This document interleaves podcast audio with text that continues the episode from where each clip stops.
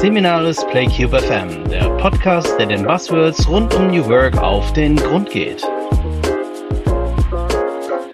Hallo und herzlich willkommen zu PlayCube FM. Mein Name ist Johannes Rode. Ich leite die Seminarisgruppe Eine Hotelkette auf dem Weg in die neue Arbeitswelt.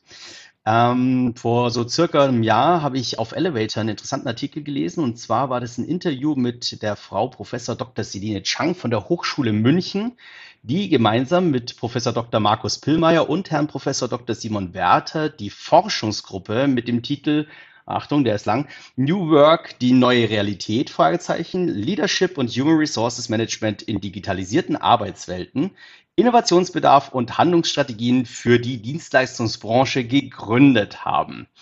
Ähm, ich habe mich damals sehr darüber gefreut, dass dieses Thema dann auch äh, endlich mal wissenschaftlich bearbeitet wird und begleitet wird und habe damals ganz spontan eine, eine Mail an äh, Frau Professor Chang geschickt und unsere Company vorgestellt und daraufhin durfte ich als Gastredner am Masterforum der Hochschule München teilnehmen und habe dort Simon kennengelernt. Wie gesagt, mit vollem Namen Herr Professor Dr. Simon Werther, Professor für Leadership an der Hochschule München und Autor der Bücher Feedback in Zeiten der Agilität, digitale Instrumente und analoge Methoden im Haufe Verlage 2020 erschienen und Coworking als Revolution der Arbeitswelt von Corporate Coworking bis Workation erschienen 2021 im Springer Verlag und ich freue mich heute riesig, dass du, äh, lieber Simon, heute die Zeit gefunden hast, hier bei mir im Podcast aufzutauchen. Wirklich cool.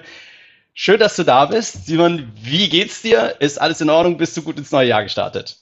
Hallo Jochen, grüß dich. Ich freue mich auch, dass ich da bin. Ganz herzlichen Dank für die Einladung. Schön, dass wir heute ins Gespräch gehen. Bei mir ist tatsächlich alles bestens. Nach äh, gesundheitlich herausfordernden Wochen zum Jahreswechsel, die wahrscheinlich die allermeisten von uns miterleben durften, alles gut, alle gesund, familiär und insgesamt bin frohen Mutes, dass 2023 ein wunderbares Jahr wird. Und danke nochmal für die Einladung. Ich freue mich, dass wir heute im Gespräch sind. Sehr gerne. Ähm, Simon, erzähl mal so ein bisschen, damit wir dich mal kennenlernen. Wer bist du eigentlich? Was ist dein Werdegang und wie kommt jemand wie du auf das Thema New Work und dann auch noch in der Hospitality-Branche, in der Dienstleistungsbranche? Ich meine, ähm, ist ja schon tatsächlich was recht Neues. Das sicherlich, wobei vielleicht auch gar nicht mal, aber da kommen wir sicher im Verlauf des Gesprächs nochmal drauf zurück, wenn wir die Hospitality-Branche in Fokus nehmen. Wie bin ich auf das Thema New Work gekommen? Ich fange mal damit an, weil das eigentlich auch der Beginn meines Werdegangs ist. Ich habe relativ früh während der Schulzeit eine Sportverletzung gehabt und äh, noch einige andere gesundheitliche Herausforderungen, die dazu geführt haben, dass ich die Hobbys, die ich bis zu dem Zeitpunkt hatte, nicht mehr ausführen konnte. Das war vor allem Sport. Und ähm, pragmatisch wie ich war, äh, habe ich mir gedacht, was mache ich denn jetzt? Und dann habe ich äh, aufbauend auf einem Wahlkurs in der Schule eine erste Firma gegründet. Das war letztlich eine Internetagentur. Damals war ich 16 Jahre alt und das war eigentlich mein Beginn der Auseinandersetzung und des Lebens von New Work, ohne dass ich damals wusste, dass das New Work ist, weil wir hatten kein Büro, wir hatten keinen festen Firmenstandort, wir hatten verteilte Mitarbeitende tatsächlich auf der ganzen Welt, von äh, Afrika über äh, europäische Länder, Italien und vieles mehr und haben Kundenprojekte bearbeitet. Und äh, das war für mich eine extrem spannende Erfahrung, auch wenn ich tatsächlich erst 10, 15 Jahre Jahre später diese Verknüpfung mit New Work hinbekommen habe. Aber dieses bürolose Arbeiten, dieses sehr selbstorganisierte Arbeiten, auch wenn ich formal Firmeninhaber war, aber trotzdem war man natürlich einfach aufgrund der Distanzarbeit sehr auf einer vertrauensvollen Ebene der Zusammenarbeit auf alles andere hätte einfach gar nicht funktioniert, weil Kontrolle da gar nicht möglich gewesen wäre, jetzt im autoritäreren Sinne. Und das war eigentlich tatsächlich der erste Bezugspunkt, wenn auch unbewusst. Bewusst kam es bei mir später, letztlich mit meiner ersten Professur in Stuttgart. Das war an der Hochschule der Medien, eine Professur für Innovationsmanagement, wo ich mich viel mit neuen Entwicklungen der Arbeitswelt beschäftigt habe und da eben auch mit dem Thema Coworking in Kontakt bekommen bin und dazu äh, anwendungsbezogen geforscht habe, äh, viel viel im Kontext Arbeitswelt 4.0 gemacht habe und solche Themen dann immer mehr zu dem Gesamtbild New Work für mich zusammengesetzt habe, das ja wissenschaftlich kein etabliertes Konzept in dem Sinne ist, sondern eigentlich eher aus der Praxis getrieben und wenn man so will, als Bewegung entstanden, wenn man jetzt gerade auf Friedhof Bergmann Bezug nimmt, aber für mich ein wunderbares Konzept, wenn auch mal Konzept in Anführungszeichen im wissenschaftlichen Sinne, das wir heute mehr denn je brauchen. Und dazwischen dazwischen waren verschiedene Stationen. Ich habe Psychologie studiert, habe im Bereich Wirtschaftspsychologie zu einem Führungsthema geforscht und habe sowohl in der Praxis als auch in der Wissenschaft viele Jahre gearbeitet, auch nochmal ein Startup gegründet im HR-Tech-Bereich, aber habe letztlich dann gemerkt, dass eigentlich meine Leidenschaft schon für Psychologie nahe Themen ähm, vorhanden ist, dass mein Herz dafür schlägt ähm, und dass ich aber schon auch Verbindungen zu Technologie und betriebswirtschaftlichen Fragestellungen extrem spannend finde. Und so bin ich dann tatsächlich vor jetzt inzwischen schon über zwei Jahren in München an der Fakultät für Tourismus der Hochschule München gelandet. Ja, warum Tourismus war ja auch eine Frage von dir. Ich habe selber in der Tourismusbranche gearbeitet, bisher noch nicht, hatte mit vielen Kunden in den Jahren, wo ich auch als Dienstleister, als Berater tätig war, aus der Tourismusbranche zusammengearbeitet, insofern da viele Einblicke erhalten und finde es letztlich eine extrem spannende Branche, wo extrem viel Transformations Potenzial, aber auch Transformationsnotwendigkeit vorhanden ist, sowohl wenn wir New Work angucken, als auch wenn wir viele Digitalisierungsthemen angucken. Und deswegen habe ich nicht lange überlegt, ob ich die Professur antreten will oder nicht, sondern dachte mir, das soll sein. Und da bin ich jetzt. Cool, sehr schön. Es ist wirklich, macht Spaß, dir zuzuhören. Es ist äh, total spannend, weil man sehr oft ja startet aus einer Situation raus, die man erst Jahre später dann reflektiert und sagt, schau mal, da hat das eigentlich schon angefangen und äh, heute äh, bin ich da, wo ich bin und beschäftige mich auf diese Art und Weise. Äh, wir gehen gleich weiter in unsere erste Rubrik. Das ist der Anpfiff. In drei Sätzen. Was kann man normalerweise bei euch an der Hochschule lernen? In eurem Studienfach? In unserem Studienfach, wenn ich den Bachelor anschaue, Tourismusmanagement, sind es betriebswirtschaftliche Grundlagen, es sind äh, technische IT-Themen, mit denen man sich beschäftigt, es sind juristisch-rechtliche Themen, also letztlich eine interdisziplinäre Perspektive auf alles, was ich wissen muss, um erfolgreich in verschiedensten touristischen Teilbranchen zu arbeiten. Okay, und ihr erweitert diese eigentlich recht klassische Ausbildung, ja, oder klassische äh, Studieninhalte, erweitert ihr jetzt um einen Forschungsschwerpunkt, nicht New Work. Mal ganz kurz, New Work, ja, du hast es gerade eben schon ein bisschen angesprochen. Es ist ja kein klar wissenschaftlich umrissener äh, Begriff. Oder seid ihr da schon einen Schritt weiter? Gibt es schon wissenschaftliche Ansätze, was New Work eigentlich tatsächlich per Definition sein soll oder kann? Also es gibt auf jeden Fall wissenschaftliche Perspektiven auf das Thema New Work, sage ich jetzt mal, und welche Theorien, Modelle, Konzepte da zur Erklärung herangezogen werden können. Allerdings existieren die schon viele Jahre, teilweise Jahrzehnte und hängen gar nicht im engeren Sinne mit New Work zusammen, sondern können eher das, was heutzutage unter New Work verstanden wird, erklären. Also es ist jetzt weniger ein New Work Modell oder ein New Work Konzept oder eine New Work-Theorie, sondern eher viele verschiedene Ansätze, Theorien, Modelle, die erklären, was dahinter steckt. Zum Beispiel ein, ein Ansatzpunkt ist da aus der Psychologie psychologisches Empowerment, wo ganz viel drinsteckt, was bei New Work auch eine Rolle spielt, wenn es um Autonomie geht, wenn es um Kompetenzerleben geht, wenn es um viele Aspekte in diese Richtung geht. Und das ist ein Konzept, das existiert schon 30 Jahre in der psychologischen Forschung, aber erklärt sehr viel bei New Work und warum New Work jetzt auch an Bedeutung gewinnt. Mhm. Sehr gut. Mhm. Ähm, wir gehen gleich weiter in, schon in die nächste Rubrik äh, und zwar ist es unser Tauchgang. Wie ist diese Forschungsgruppe eigentlich entstanden? Also wir fangen mal so ein bisschen beim Alpha an ne? und sagen mal, okay, wer ist eigentlich auf die Idee gekommen, diese beiden, also an so einer Fakultät, dieses Thema tatsächlich anzugehen? Ja, ja, das ist natürlich eine spannende Frage, gerade an einer Fakultät wie bei uns, die sehr interdisziplinär aufgestellt ist. Ähm, faktisch sind tatsächlich äh, die beiden Kolleginnen und Kollegen und ich ins Gespräch gekommen, ähm, als wir überlegt haben, welche Themen werden in Zukunft im Tourismus an Bedeutung gewinnen und natürlich auch, mit welchen Themen haben wir uns in der Vergangenheit schon forschend oder teilweise auch in der Praxis auseinandergesetzt. Und ähm, aus dem Kollegium waren das eben Celine Chang und Markus Pillmeier. Du hast es anfangs mhm. ja auch schon erwähnt.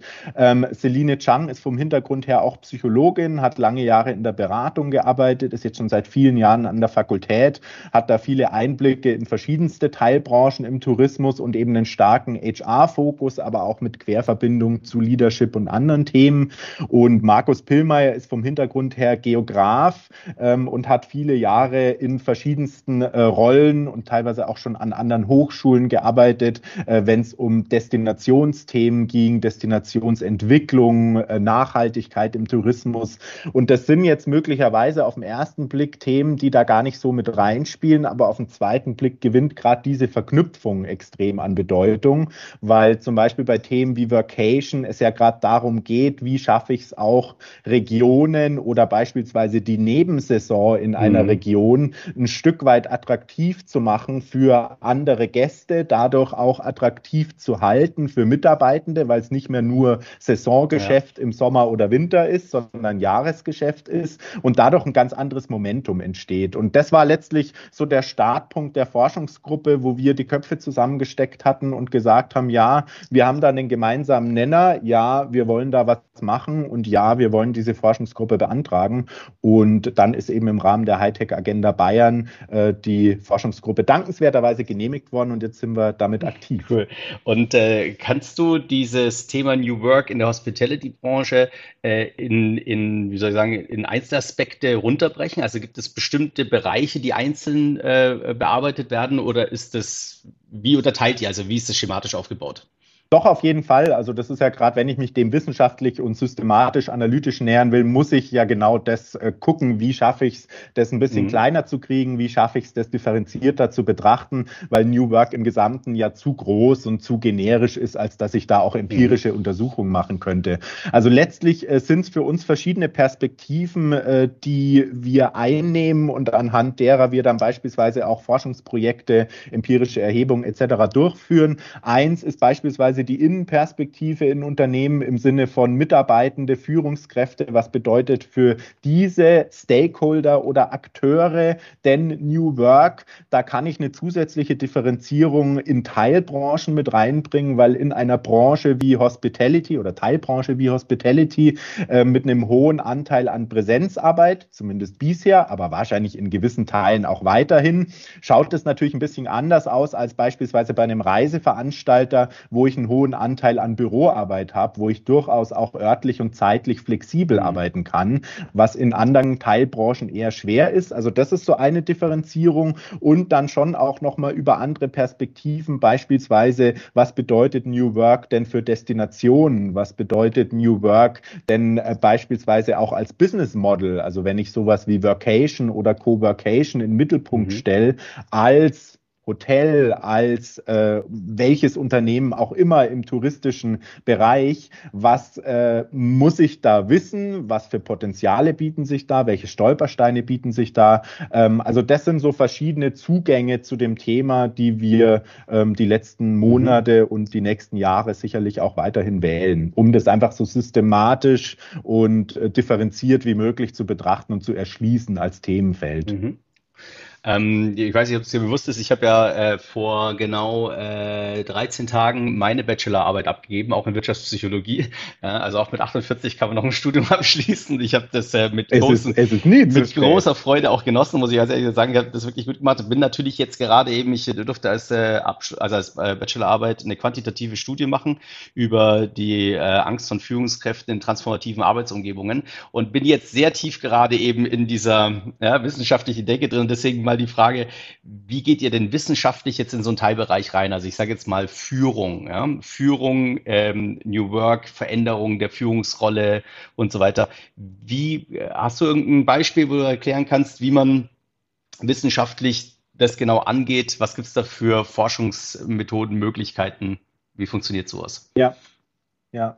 Ja, also grundsätzlich äh, ist es natürlich mal die ganz allgemeine Unterscheidung zwischen qualitativen Methoden und quantitativen Methoden. Du hast gerade selber das Quantitative schon angesprochen.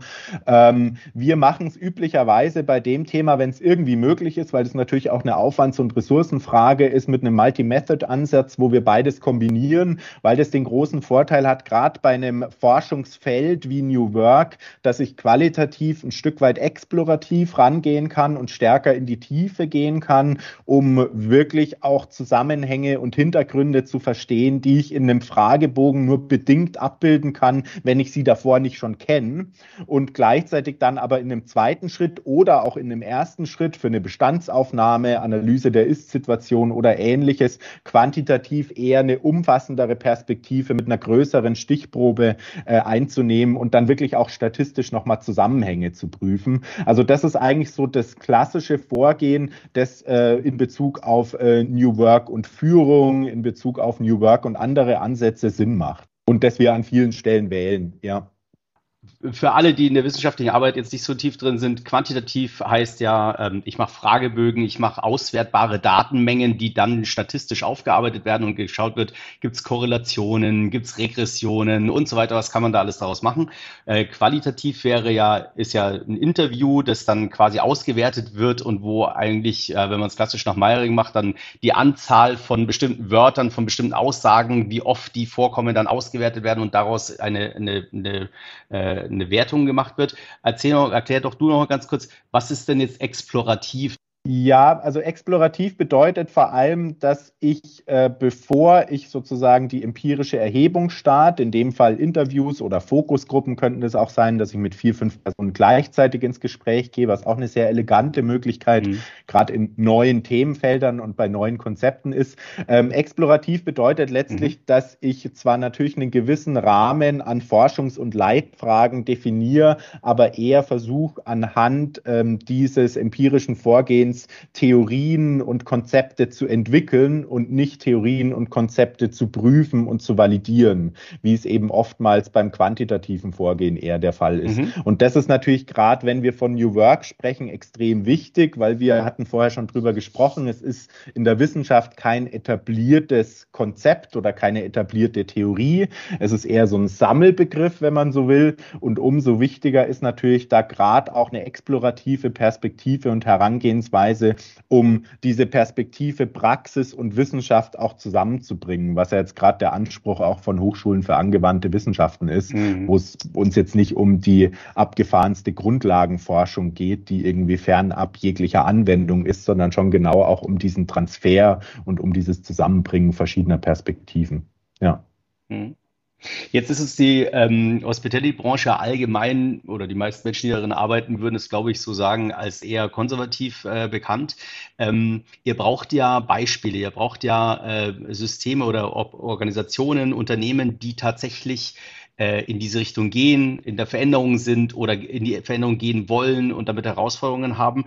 Erstmal, wie reagiert die Branche auf euch und gibt es genug äh, äh, Forschungsmaterial sozusagen, äh, an dem man tatsächlich rumforschen kann oder müsst ihr äh, euch auf dem sehr theoretischen äh, ähm, Boden sozusagen bewegen? Ja, glücklicherweise ist die Offenheit sehr groß und gibt es immer mehr positive Beispiele und immer mehr Unternehmen, die sich da auch auf die Reise begeben und einen äh, grundlegenderen Transformationsprozess in Richtung New Work anstoßen, sage ich jetzt mal. Einfach, weil natürlich die Not auch sehr groß ist. Das muss man ganz klar sagen. Äh, Themen wie Fachkräftemangel, Themen wie Lockdowns aufgrund von Pandemie etc. etc. sind natürlich jetzt keine positiven Treiber ähm, von äh, Beschäftigung im Hospitality-Bereich gewesen. Und dementsprechend ist natürlich umso wichtiger für Unternehmen, die nach vorne gerichtet auch in Zukunft erfolgreich sein wollen, da sich mal an die eigene Nase zu fassen und auch zu hinterfragen, wie habe ich Dinge bisher gemacht, wie habe ich bisher geführt, welche Unternehmenskultur hatten wir bisher und was ist da möglicherweise noch zeitgemäß und wo müssen wir uns dahin entwickeln. Also sprich, es gibt immer mehr positive Beispiele, auch wenn es sicherlich noch weit nicht die Mehrheit innerhalb der Branche ist. Also da stimme ich dir auch zu. Das schwang ja so ein bisschen mit. Und gleichzeitig ist natürlich auch ein spannendes Forschungsfeld die Perspektive, naja, warum machen sich denn, auch wenn einzelne Akteure oder einige Unternehmen durchaus konservativ sind in dem Bereich, wobei das in anderen Branchen ja auch der Fall ist, warum machen sich denn Personen oder Firmen nicht trotzdem auf die Reise, wenn die Not so groß ist? Also was sind da auch Hemmnisse, was sind da Stolpersteine, warum bin ich teilweise so blind, dass ich gar nicht in solche Richtungen denke, nachdem die Evidenz, wenn ich jetzt wissenschaftliche Befunde anschaue, auch vor fünf Jahren schon eindeutig war, mhm. dass Autonomie zu zufriedeneren Mitarbeitenden führt, dass Autonomie zu produktiveren Mitarbeitenden führt, dass Autonomie dazu führt, dass Fluktuation geringer ist und, und, und, und, und, nur um ein Beispiel zu nennen. Mhm. Also diese Erkenntnisse sind beileibe nicht neu, aber dementsprechend ist das schon auch ein spannendes Forschungsfeld, gerade äh, diese Unternehmen anzugucken und diese Personen auch äh, zu untersuchen, wobei dann natürlich immer eine Frage des Zugangs, der Ehrlichkeit und so weiter auch teilweise im Raum steht, wenn ich jetzt wirklich Forschung mache. Aber es ist möglich, empirisch zu arbeiten. Es ist sehr gut möglich. Ähm, das ist das Schöne und das ist was, was uns auch eher positiv überrascht hat im Verlauf der Etablierung und der Einrichtung der Forschungsgruppe. Ich will wirklich nochmal ketzerisch fragen, ja. Wie weit ist die Branche? Also hat die eine, eine gute Chance, da tatsächlich aufzuholen? Oder hinkt sie hinter anderen Branchen so weit hinterher, dass die Fachkräfte abwandern? Oder wie ist dein, so, das hast du wahrscheinlich noch nicht empirisch überprüft, wie das mit anderen Branchen ist, aber was hast du da für ein, für ein, für ein Gefühl dabei? Wie siehst du das? Also ich kann den Branchenvergleich insofern machen, dass ich einige andere Branchen äh, relativ gut kenne, sei es, weil ich selber drin gearbeitet habe oder weil ich äh, viele Unternehmen in den Bereichen gearbeitet habe. Und ich habe ein bisschen das Gefühl, dass die Hospitality-Branche momentan an dem Punkt steht, wo andere Branchen schon vor einigen Jahren standen. Also jetzt beispielsweise IT-Branche, Softwareentwicklung etc. hatte seit vielen Jahren schon massive Probleme mit Fachkräftemangel, mhm. ähm, erschwerter Zuwanderung und so weiter. Da gab es vor vielen Jahren schon Entwicklungen, dass Flexibilität zunahm, dass ich einfach andere Angebote Mitarbeitenden auch machen muss, dass ich Mitarbeitenden mehr auf Augenhöhe begegnen muss, weil ich ansonsten schlicht und ergreifend eine Stelle nicht besetzen werde. Und das ist was, wenn ich äh, jetzt das mal als Vergleichsrahmen nehme, das ist jetzt natürlich ein Einzelvergleich und ist erstmal meine Perspektive, ist nicht empirisch äh, fundiert erstmal, mhm. aber wenn ich das jetzt als Vergleichsmaßstab nehme, dann ist die Hospitality-Branche Branche momentan möglicherweise an einem ähnlichen Punkt, auch wenn man IT-Branche, Softwareentwicklung und Hospitality-Branche nur sehr bedingt vergleichen kann. Das ist mir natürlich bewusst. Aber die Frage ist letztlich, welche Weichenstellung nimmt die Hospitality-Branche jetzt und in Zukunft auch vor? Und wie gehe ich mit dieser Herausforderung um? Es ist sicherlich nicht zu spät, aber wenn ich jetzt gerade in der Öffentlichkeit schaue, welches Image auch Gastronomie, Hotellerie als Arbeitgeber hat, dann ist da durchaus Luft nach oben und dann muss ich dem sicherlich eine hohe Priorität einräumen. Also sprich, ja, es ist schon Not am Mann und an der Frau, um es mal so zu sagen, aber ich würde sagen, jetzt müssen die zentralen Weichen gestellt werden, jetzt muss jedes Unternehmen die zentralen Fragen für sich beantworten, aber natürlich auch Verbände, Multiplikatoren, Stakeholder auf anderen Ebenen müssen die Weichen in richtige Richtung stellen und meiner Einschätzung nach, das ist jetzt meine persönliche Meinung, löst ein Thema wie vereinfachte Zuwanderung nicht das Problem, weil da verschiebe ich es nur und ähm, habe dann in anderen Ländern und zu späteren Zeitpunkten wieder das gleiche Problem. Also mhm. Also dessen äh, muss man sich, glaube ich, bewusst sein, dass das eher ja ein äh, sehr vereinfachter Lösungsansatz für mhm. dieses viel vielschichtigere Problem ist. Interessant, ja. Sehr gut. Ähm, mal kurz nochmal zurück zur Forschung. Gibt es äh, mittlerweile schon irgendwelche Erkenntnisse oder auch Erkenntnisse, die vielleicht dich überrascht haben, wo du sagst, boah, das hätte ich eigentlich nicht gedacht, aber da habt ihr tatsächlich vielleicht hier oder da schon irgendwas rausgefunden, was äh, interessant ist? Ja, auf jeden Fall. Ähm, also zum Beispiel ein ganz konkretes Thema, das die letzten Monate, teilweise auch Jahre ja viel in den Medien war, sowohl Fachmedien als auch übergeordnet, ist ja sowas wie Arbeitszeitflexibilisierung, mhm. Arbeitszeitreduktion, Vier-Tage-Woche. Mhm. Und ähm, das ist ein Thema, das wir auch im Rahmen von Praxisprojekten, aber auch darüber hinaus die letzten Monate uns angeguckt haben und untersucht haben. Und da finde ich es schon interessant, weil dieses Thema eben auch, wenn ich es äh, aus einer Praxisperspektive betrachte und eben das systematisch wissenschaftlich analysiere, viel vielschichtiger ist als so eine Schwarz-Weiß-Betrachtung, jeder will vier Tage Woche, weil es äh, beispielsweise Mitarbeitende gibt, die sehr froh sind, wenn sie fünf Tage arbeiten, weil Kinder sowieso fünf Tage in Betreuung sind und das viel kompatibler ist. Oder weil es äh, Mitarbeitende gibt, die sagen, sagen, ich brauche diese Routine, diesen Rhythmus. Mir macht Spaß, fünf Tage die Woche in die Arbeit zu gehen. Ich könnte mir nicht vorstellen, vier Tage länger zu arbeiten, weil ich da vielleicht noch Hobbys, Familie oder ähnliches am Abend habe, was mir auch wichtig ist. Also sprich auch da diese sehr differenzierte Betrachtung und weniger dieses Gießkannenprinzip New Work bedeutet vier Tage Woche. New Work bedeutet kein Chef mehr. New Work bedeutet dieses oder jenes. Davon müssen wir uns sicherlich ganz grundlegend verabschieden, wenn wir fundierter wissenschaftlicher auf das Thema gucken und wirklich aus verschiedenen Perspektiven da auch aufbauend auf Empiriefragen beantworten. Und das finde ich jetzt zwar nicht überraschend von der Erkenntnis her, aber trotzdem spannend, weil gerade mediale Berichterstattung da oft sehr verzerrt und sehr einseitig sind und mhm. da eigentlich andere Bilder transportiert werden als die, wie es in der Praxis momentan in der Breite sich dann tatsächlich auch verhält. Mhm. Ist interessant, weil das ist was, was wir auch in den letzten Jahren festgestellt haben bei unserer eigenen Transformation, nämlich, dass das Interessante gar nicht ist, ein System durch ein neues zu ersetzen, sondern das Interessante daran ist, dass das Neue also New Work, um das jetzt wieder zu gebrauchen, ist, ähm, soll eigentlich dazu führen, dass du individualisiertere Arbeitsbereiche hast. Also derjenige, der vier Tage die Woche nur arbeiten will, soll die auch arbeiten können. Und wir sind so flexibel und anpassungsfähig, dass wir das ihm zur Verfügung stellen können. Und der oder diejenige, die ähm, die fünf Tage brauchen, machen halt fünf Tage Woche. Der eine will Work-Life-Blending, der andere will Work-Life-Balance, ja. Und wenn der Balance braucht, dann kriegt er die Zeiten und dann ist er danach auch raus aus dem Job und kann sich mit anderen Sachen beschäftigen. Und der andere sagt, nee, zeitlich-räumliche äh, Verschiebung ist mir alles egal. Ich, ich, ich merge das, das passt für mich, das ist cool. Und das ist, finde ich, die große, ähm, große Plus an dieser Systematik, wie man da arbeiten kann, dass ich eben sage, pass auf, wir schnitzen so, wie du es brauchst. Ja? Und dadurch gebe ich dir die Möglichkeit, volle und höchste Leistung zu erbringen, weil du sie genau dann und dort erbringen kannst, wo und wie du sie auch erbringen willst. Ja, und dadurch habe ich eine höhere intrinsische Motivation, ähm, mehr Freude und, und äh, mehr Zufriedenheit und dadurch auch eine höhere Leistung. Ja, das ist eigentlich das Spannende, was ich so in den letzten Jahren gefunden habe. Und du hast natürlich vollkommen recht, das hast du vorhin auch angesprochen. Es ist natürlich schon ein Unterschied, ob ich einen, ähm, einen, einen, einen Büroarbeitsplatz habe oder eben einen operativen Arbeitsplatz. Ich kann halt blöderweise nicht aus dem Homeoffice kellnern. Ja, das ist natürlich doof. Da sind sicherlich noch Ansätze zu suchen, wie auch für solche äh, Jobs sozusagen ein höchstmögliches Maß an ähm, selbstständiger Handlungsweise, Empowerment und, und äh, Gestaltungsmöglichkeit ähm, des eigenen Arbeitsbereichs, wie man das natürlich darüber kriegt.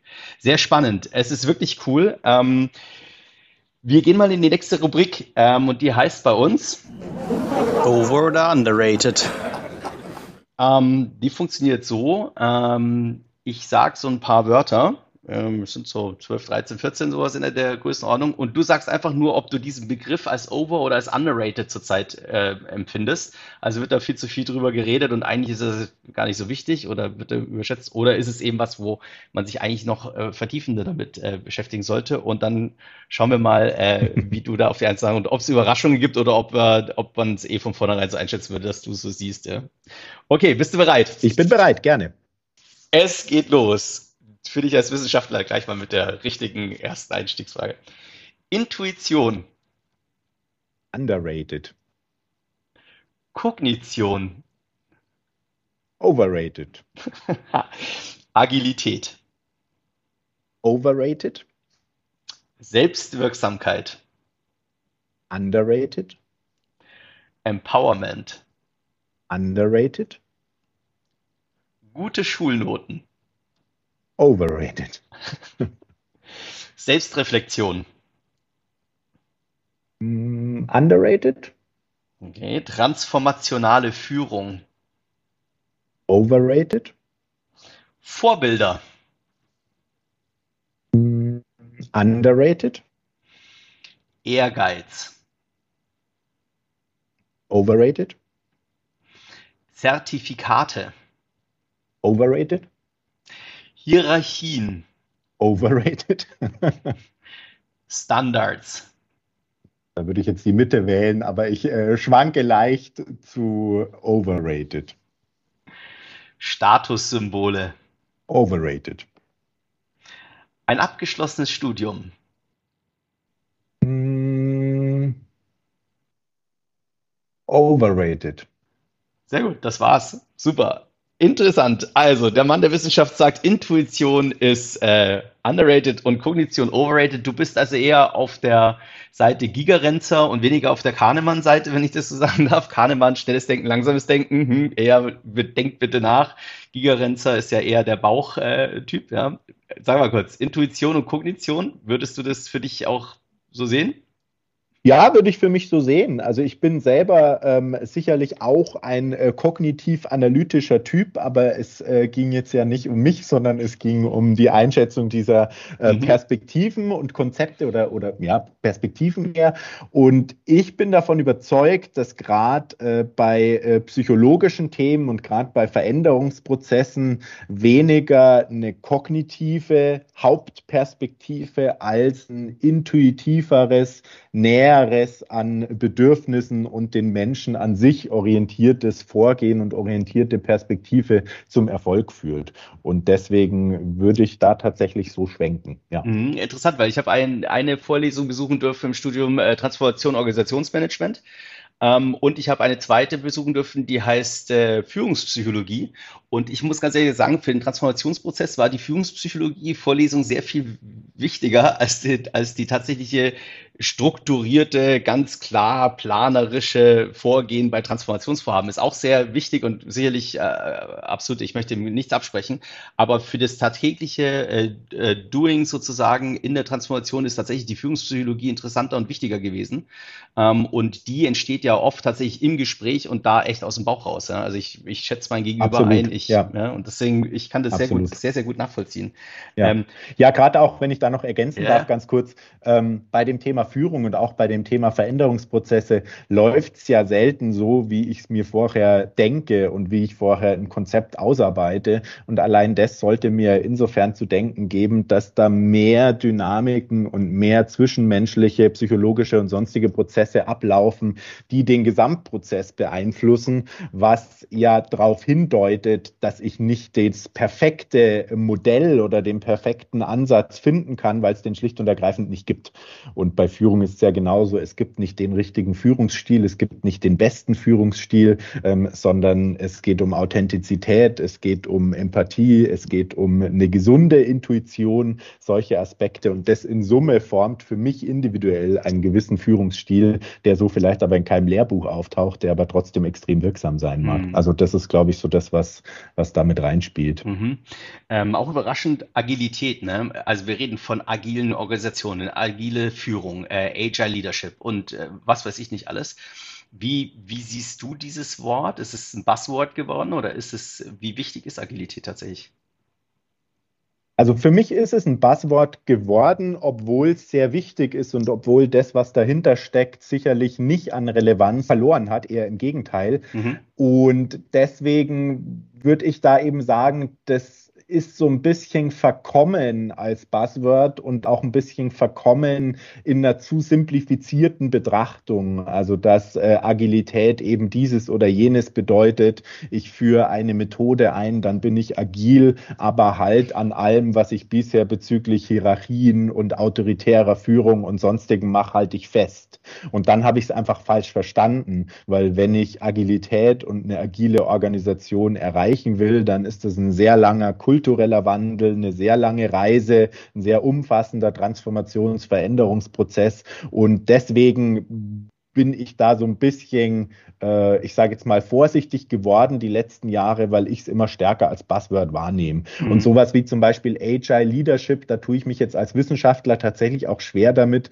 weil ich noch kein wirklich fundiertes Konzept kennengelernt habe, das das beschreibt. Das ist dann eher halt eine Kombination des Buzzwords Agilität mit Leadership, mhm. genauso wie es Agile Change Management und Agile Whatever gibt. Mhm. Das kann ich natürlich machen, klingt extrem hip und fancy, aber was für eine Substanz dahinter ist, ist die Frage und was jetzt da die Abgrenzung zu etablierten modernen Führungsansätzen ist, mhm. ob es Servant Leadership ist, ob es Authentic Leadership ist, Teile von transformationaler Führung, ähm, das steht auf einem anderen Blatt mhm. geschrieben. Also ich glaube, dass äh, Agilität, ich, ich benutze das Wort agil mittlerweile praktisch nicht mehr. Ich äh, mache eher Anpassungsfähigkeit oder äh, nehmen da gerne deutsche Wörter, weil es einfach äh, klarer macht, um was es eigentlich geht. Und das ist ja eigentlich wenn man jetzt VUCA nimmt und sagt, ich habe eine hohe Volatilität, dann, dann brauche ich eben Systeme, die sich gut anpassen können an, an Dinge. Ja? Und das eben sind ganze Systeme, die es schaffen, eine Veränderung in der Außenwelt wahrzunehmen, möglichst früh zu begreifen und möglichst früh die Schlüsse rauszuziehen und auch tatsächlich umzusetzen, dass sich das, die Organisation, das Unternehmen äh, möglichst äh, richtig und, und passend äh, äh anpasst passend anpasst, ist jetzt richtig deutsch, was ich da gesagt habe. Aber ich glaube, es ist allen klar, was ich meine. Ähm, und äh, das ist ja wirklich eine monströse Herausforderung. Und ich äh, ähm, finde, das unglaublich spannend, wie sowas funktionieren kann. Ähm, und äh, da arbeiten wir ja auch in der Company ganz stark dran. Ähm, du hast noch gesagt, äh, bei abgeschlossenem Studium und Zertifikate. Ne? Jetzt bist du ja selber jemand, der Menschen zum abgeschlossenen Studium bringt und auch Zertifikate verteilt und äh, ob das jetzt ein Bachelor of Arts ist oder was auch immer, ja. So, ähm, da hattest du auch wirklich äh, etwas gestockt dran. Ja? Wie wichtig ist das denn? Ich glaube, Deutschland ist ja schon ein Land, in dem, äh, was nicht auf einem Papier steht und von irgendwem zertifiziert wurde, ist irgendwie nichts wert.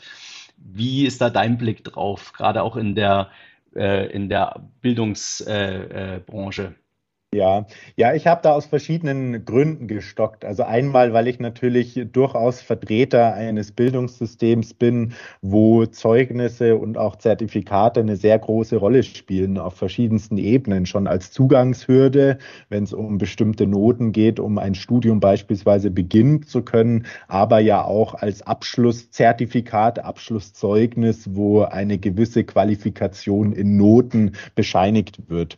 Ähm, ich persönlich bin kein Fan von Noten. Ich persönlich bin auch kein Fan von Zertifikaten und Zeugnissen in der Art, wie wir es momentan an vielen Stellen haben, weil es meiner eigenen Erfahrung nach und auch meiner Überzeugung nach äh, stärker darum ginge, was ich wirklich kann und welche Kompetenzen ich erworben habe und auch vor allem, welche Haltung ich habe und welche Haltung ich mir sozusagen äh, per Sozialisation über Jahre hinweg irgendwie angeeignet habe, aber auch wo ich da reflektiert und selbstkritisch auch auf äh, bestimmte blinde Flecken und vielleicht nicht ganz ideale Aspekte meiner Haltung gucken kann. Und das ist was, das taucht ja in keinem Zeugnis und taucht auch in keinem Zertifikat auf, weil ich da irgendwelche Worthülsen habe, die eben bestimmte Fächer, Inhalte, Themen, teilweise Kompetenzen beschreiben, aber das zu einfach ist, als dass es dazu führen würde, ich kann den Menschen in seiner Vielfalt und in seiner Einzigartigkeit wirklich kennenlernen. Nichtsdestotrotz, und das ist natürlich der Punkt, ähm, der absolut valide ist und der, der ähm, so ist, wie er ist, ist es in Deutschland extrem wichtig, keine Frage, öffnet es in Deutschland oftmals Türen, sowohl bei Bewerbungen als auch intern, wenn ich weiterkommen will in Unternehmen, wahrscheinlich egal in welcher Branche schon fast. Und gleichzeitig ist es natürlich auch eine Reduktion von Komplexität, weil ich zumindest annehme, wenn jemand ein gutes Zeugnis hat und gewisse Zertifikate vorlegen kann, dass der oder diejenige auch gewisse Kompetenzen mitbringt, die damit einhergehen können. Also sprich, ich äh, versuche eben mir ein Bild auch anhand dessen mhm. von Personen zu machen, was natürlich leichter ist, als stundenlange Gespräche mit Bewerberinnen, Bewerbern oder wem auch immer zu führen. Also diesen Punkt kann ich absolut nachvollziehen, aber ich bin da selber eher zwiegespalten und stehe dem eher skeptisch gegenüber. Mhm.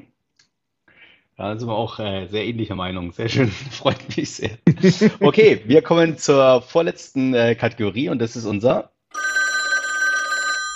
Question Cube. Beim Question, Question Cube ähm, bin ich äh, immer in den Tagen, Wochen, bevor ich den, wir den Podcast aufnehmen, bin ich so ein bisschen unterwegs und unterhalte mich mit Menschen über die Gäste, die ich so habe und äh, frag die mal, wenn der vor dir sitzt, was würdest du da so fragen? Hm ähm, ich habe äh, diesmal nicht nur im Hospitality-Branche umgefragt, sondern auch bei meinen Kommilitonen und so weiter. Und äh, eine war gleich äh, Feuer und Flamme gesagt, okay, äh, wie kommuniziert und wo kommuniziert ihr eure Forschungsergebnisse? Wie kriegen, wie kommt man an die Daten, an die Sachen, die ihr schon macht? Wie kommt man an die am besten ran? wenn man sich dafür interessiert? Ja, auf verschiedenen Wegen. Das ist tatsächlich eine sehr, sehr gute Frage, weil ja schon immer noch ein Stückchen die Herausforderung ist, die Medien, die uns im Forschungssinne sehr hoch angerechnet werden, sprich Peer-Reviewed Journals, liest eigentlich niemand aus der Praxis. Mhm. So ehrlich muss man das beantworten. Sprich, die Reichweite in die Praxis hinein ist da sehr gering, auch wenn wir dafür sozusagen die größte Wertschätzung hochschulseitig intern mhm. bekommen. Das ist so ein bisschen ein Gap, der, der schade ist, aber der ist so vorhanden. Deswegen versuchen wir innerhalb der Forschungsgruppe, aber auch viele im Kollegium bei uns an der Fakultät über Veranstaltungen, über anwendungsbezogene Publikationen, über Netzwerken mit Praktikern äh, entsprechend die Ergebnisse auch in die Praxis hineinzutragen und gleichzeitig aber auch wieder Fragestellungen aus der Praxis mitzunehmen. Also ein ganz konkretes Beispiel, wir haben Anfang Februar, wo du dankenswerterweise ja auch mitwirkst, äh, das erste New Work Netzwerktreffen äh, organisiert oder sind am Organisieren, äh, das virtuell stattfindet und wo es letztlich um einen Austausch zwischen Wissenschaft und Praxis, aber auch Praktikern untereinander geht, mit Schwerpunkt Tourismus im Themenfeld New Work. Und das wäre so ein Format, das ist jetzt im wissenschaftlichen Sinne, ich sage es jetzt mal so direkt wertlos, weil da keine Publikation und kein messbarer Output dahinter steckt, ist uns als Forschungsgruppe aber extrem wichtig, weil uns dieser Wissenstransfer und ähm, dieser Austausch wirklich zwischen den verschiedenen Akteuren und Stakeholdern über die Wissenschaft hinaus extrem wichtig ist. Mhm. Ähm, und ähm, äh, die nächste Frage, die sich anschließt, ist, ähm, habt ihr schon wissenschaftlich fundiert äh, irgendwas aus eurer Arbeit für die Praxis richtig ableiten können? Also gibt es schon eine wissenschaftlich fundierte Erkenntnis, die heißt, das klappt, so kann es klappen oder nur so kann es klappen oder so klappt es am besten, was wirklich aus eurer Forschungsarbeit schon rausgekommen ist? Ich meine, ihr seid ja ein junges Forschungsteam, ja. Also zwei Jahre ist ja jetzt wirklich. Genau, äh, also jetzt, also wenn jetzt ja. schon bahnbrechendes passiert wäre, dann ist das ja schon wirklich ja, ist das ja toll. Aber vielleicht gibt es schon irgendwas, was, äh, wo du sagst, ja, das ist sehr interessant und das funktioniert tatsächlich. Alle Fragen sind beantwortet. Nein, Spaß. ähm, tatsächlich sind wir eher noch im Prozess, mhm. weil ähm, jetzt zum Beispiel ein Forschungsprojekt erst gestartet ist, auch Ende letzten Jahres im Dezember, wo es um New Work im bayerischen Tourismus geht, das vom Bayerischen Zentrum für Tourismus gefördert ist. Also insofern, da kommen jetzt sicherlich so zur Jahresmitte, Jahresende nochmal Erkenntnisse und äh, verschiedene Perspektiven. Da müsste ich, ähm, könnte ich jetzt die Hypothesen und Fragen in den mhm. Raum werfen, aber das eher nicht. Ich sag's mal so, äh, Forschung kann ja bedeuten, ich äh, erhebe neue äh, Evidenz und empirische Herangehensweisen, qualitativ, quantitativ etc., kann aber natürlich ja auch bedeuten, ich äh, werte nochmal systematisch aus, was gibt's schon. Und wenn ich das mache, jetzt gerade zum Beispiel im Bereich Leadership, auch mit einem Fokus auf Hospitality, also gibt's extrem viel Forschung, auch zum Beispiel zu transformationaler Führung im Kontext Hospitality oder zu Servant Leadership im Kontext Hospitality. Und da sind die Ergebnisse sehr sehr, sehr, sehr eindeutig in die Richtung, dass es eben zu zufriedeneren, zu produktiveren, zu weniger wechselwilligen, zu Mitarbeitenden führt, die eine höhere Servicequalität bei Gästen ähm, herstellen können, weil sie mit einer anderen Leidenschaft und mit einer anderen ähm, anderen Kompetenz erleben, auch in der Arbeit aktiv sind. Also das wäre was jetzt, wenn ich mal rein auf die Literatur schaue, was äußerst eindeutig ist. Und da müsste ich jetzt gar nicht neu dazu forschen, weil es da inzwischen wirklich auch Meta-Analysen gibt, die wunderbar sind, die teilweise 50, 60 mhm. Studien zusammenfassen. Also das ist eigentlich so die, die Quintessenz der Forschung und trotzdem kommt da vieles noch gar nicht so in der mhm. Praxis an. Aber das ist vielleicht so aus dem Führungsbereich was, gerade weil das einen engen Bezug auch auf die Hospitality-Branche hat, weil die Daten wirklich dort erhoben sind. Was ich sehr beeindruckend fand, als ich da tiefer auch in die Recherche gegangen bin, weil es da wirklich unglaublich viel schon gibt und die Ergebnisse unglaublich eindeutig sind. Cool. Sehr schön. Ähm, wenn jetzt äh, Hoteliers äh, den Podcast hören und sich sagen, wow, das finde ich eigentlich ganz cool. Wie ich mich damals bei euch gemeldet habe, habe ich das ja nicht uneigennützig gemacht, sondern mir auch gedacht, Mensch, das ist immer super, wenn man Studenten hat, die dann Bachelor- und Masterarbeiten und so weiter zu diesen Themen schreiben. Da kann man dann immer als Unternehmen schön mit rein, dann können die einem so ein bisschen Arbeit von links auch nehmen und zwar wissenschaftlich fundiert tatsächlich mal checken, wie ist das bei uns in der Firma eigentlich, was könnten da für Ansätze gemacht werden und so weiter. Das ist ja der Diskussionsteil dann immer der spannendste Teil in der Arbeit, um mal herauszufinden, okay, wo könnte man da weitermachen. Ähm, Gibt es die Möglichkeit, dass sich Hoteliers bei euch melden und sagen, hey, wir wollen da auch gerne dabei sein, äh, wir würden da gerne irgendwie unterstützen, helfen bei Studien, bei Abschlussarbeiten und so weiter und so weiter. Was können die machen? Die Möglichkeit gibt es auf jeden Fall. Also immer gerne melden, bei einem von uns, gerne auch bei mir direkt. Also das äh, können wir nur dreimal unterstreichen, weil das ja für uns und für alle, die Interesse haben bei diesen Themen, auch was zu bewegen und voranzubringen, so ein Startpunkt ist und einfach auch ein wichtiger Aspekt ist, um dann Momentum zu entwickeln. Es gibt letztlich verschiedene Varianten, wie eine Zusammenarbeit, eine Kooperation aussehen kann. Jetzt enger ähm, an der Forschungsgruppe orientiert kann sowas sein wie eben bei Erhebung, Stichprobengenerierung äh, auch äh, aktiv in dem Sinne mitzuwirken, dass man mal Fragebögen mit ausfüllt, dass man mal bei einem Interview dabei ist oder ähnliches, je nachdem, ob das von der Stichprobe von den Themen gerade passt. Es kann das heißen, was du auch angesprochen hast, Jochen, dass äh, tatsächlich Themen auch gestellt werden von den Unternehmen und dann im Rahmen von Abschlussarbeiten bearbeitet werden. Das ist natürlich auch immer eine spannende Möglichkeit. Es gibt bei uns im Studium Praxisprojekte, wo in Kooperation mit Praxispartnern, also Unternehmen, auch Fragestellungen bearbeitet werden. Da hatten wir jetzt beispielsweise im äh, letzten Semester auch eins mit äh, 25 Hours äh, The Royal Bavarian Munich zusammen und der SV mhm. Group mhm. in der Schweiz, ähm, wo es um Arbeitszeitflexibilisierung vier Tage Woche ging. Also das ist so ein Format. Mhm. Und ansonsten gerne auch einfach uns ansprechen, wenn einem irgendwas anderes vorschwebt, dann kann man darüber sprechen und sich austauschen. Und wir finden sicherlich Anknüpfungspunkte. Also ich bin da guter Dinge, weil gerade dieser Austausch und diese Vernetzung für uns alle ja mit das Wertvollste ist. Cool, also alle, die es hören und alle, die da Lust drauf haben und sich mit dem Thema tiefer beschäftigen wollen und da vielleicht auch ein bisschen Input haben wollen, äh, meldet euch bitte bei Simon. Er ist sehr, sehr gut zu erreichen und antwortet auch sehr schnell auf seine Mails. ja, nicht immer. Er hat auch viel auf dem Schreibtisch. Nein, alles gut. Super, ich schneid's raus, Simon. Kein, kein Thema. Alles, alles kann mit spitzen Leben. Simon, wir kommen zur letzten, äh, ähm, zur äh, letzten Einheit und das heißt jetzt immer unser Orakel. Das Orakel soll uns ein bisschen in die Zukunft führen und äh, unser Gast in diesem Fall soll mal ein bisschen orakeln. Wie schaut die Hospitality-Branche in fünf bis zehn Jahren aus? Ich bin davon überzeugt, dass es sich aufteilen wird. Es wird einen Teil der, innerhalb der Hospitality-Branche geben, der weiterhin sehr personalintensiv ist und der das Ziel hat, eine sehr hohe Servicequalität und ein umfassendes Erlebnis bei Gästen zu schaffen, auch mit Hilfe des Personals das aber dementsprechend wirklich qualifiziert, motiviert, mit Leidenschaft auch dabei sein muss.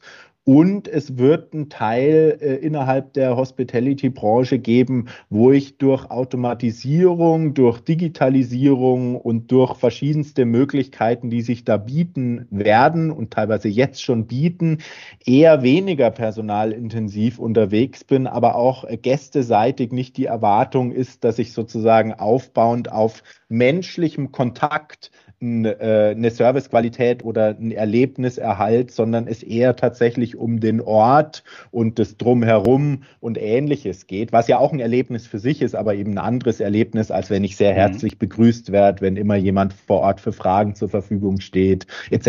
etc. Und diese Trend sehen wir jetzt schon so ein Stück weit, also wo alles in Richtung auch ähm, kontaktloser Check-in und so weiter jetzt auch durch die Pandemie natürlich natürlich äh, sich befeuert hat, teilweise alles in Richtung äh, Apartments, Serviced Apartments und so weiter ja auch an Bedeutung gewonnen hat. Ähm, aber ich bin davon überzeugt, dass das noch viel extremer in diese beiden Richtungen geht und dass ich mir dementsprechend natürlich als Unternehmen im Hospitality-Bereich äh, überlegen muss, wo will ich mitspielen, weil ich werde nicht die eierlegende Wollmilchsau sein, die alles macht und alles so ein bisschen.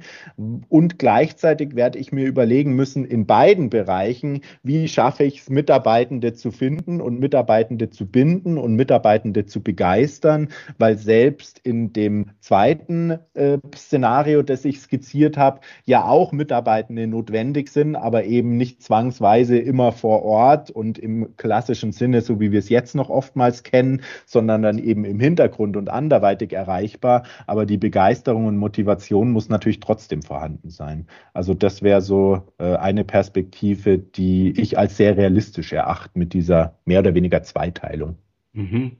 Interessant, ja. Ich überlege gerade eben, wie du es erzählst, habe überlegt, ob das auch mit der Qualität der Hotels zusammenhängt, also mit der, mit der Einstu qualitative Einstufung. Also ob ich sage, okay, wird eher die vier Stern plus fünf Stern Hotellerie eher Menschen äh, und, und Mitarbeiterlastiger werden und die einfachere Hotellerie sozusagen dann in Richtung Digitalisierung eher gehen und ähm, äh, ist, ist das so das Ding, wobei man auch sagen muss, auch die, auch die Five-Star-Hotellerie wird sich vor Digitalisierung ja nicht äh, schützen können. Also die werden, was heißt Es ist kein Entweder-Oder, ja. Es wird immer, es wird ja auch immer wieder, auch in der Fünf-Star-Hotellerie wird es sicherlich in Zukunft Gäste geben, die sagen, ich habe eigentlich gar keine Lust mehr an die Rezeption zu treten, sondern ich möchte hier online Check-in, zack, gleich ins Zimmer und gut ist. Also die werden da dieselbe, denselben Weg gehen müssen. Aber ich glaube, wo wir uns sicherlich einig sind, ist, dass beide egal welchen Weg man geht, dass äh, beide werden Mitarbeiter brauchen. Und äh, die Mitarbeiter für sich zu gewinnen, wird die Aufgabe sein, dass der Mitarbeiter eben bei mir arbeitet und nicht beim Konkurrenzunternehmen. Und äh, dazu ist es sicherlich notwendig, dass wir einen anderen Ansatz äh, ähm, in, gerade in der Führungsarbeit und in der, in der Beteiligungsarbeit von Mitarbeitern ähm, oder in den Beteiligungsmöglichkeiten hineinbringen. Wenn du einen Wunsch frei hättest für die Zukunft der Hospitality-Branche, also Genie kommt vorbei und sagt hier einmal, ich zwinker einmal für dich, sag mal, was hättest du denn gerne? Was würdest du, was fändest du richtig cool, wenn sowas passiert oder wenn, wenn wir dahin kämen? Einen Wunsch frei. Am ehesten tatsächlich, dass äh, die Wertschätzung gegenüber den Mitarbeitenden innerhalb der Hospitality-Branche äh, zunimmt auf verschiedensten Ebenen, also Wertschätzung intern im Sinne von Führung, im Sinne von äh, kollegialer Wertschätzung, aber auch Wertschätzung extern im Sinne von finanzieller Wertschätzung, äh, Gehältern etc weil das ja auch in Wechselwirkung zueinander steht und da, glaube ich, die Außenwahrnehmung ähm, in den letzten Jahren auch so ein bisschen gelitten hat und eher dazu führt, dass es noch mehr herausfordernd wird. Also äh, größere Wertschätzung für die, die es wirklich wuppen und die wirklich ähm, ja die Dinge möglich machen, die unglaublich tolle und unglaublich vielfältige Erlebnisse innerhalb der Hospitality-Branche für einen selber als Gast ermöglichen. Schönes Schlusswort. Super. Simon, ich danke dir ganz recht herzlich. Es hat unglaublich viel Spaß gemacht. Ich freue mich schon sehr darauf, wenn wir uns das nächste Mal sehen ähm, und äh, äh da nochmal vertiefender in diese ganzen Themen einsteigen können. Äh, ich danke dir ganz herzlich für deine Zeit äh, und äh, für den tollen Input und äh, freue mich bis zum nächsten Mal. Alles Liebe. Danke dir. Vielen Dank, Jochen. Hat Spaß gemacht. Danke.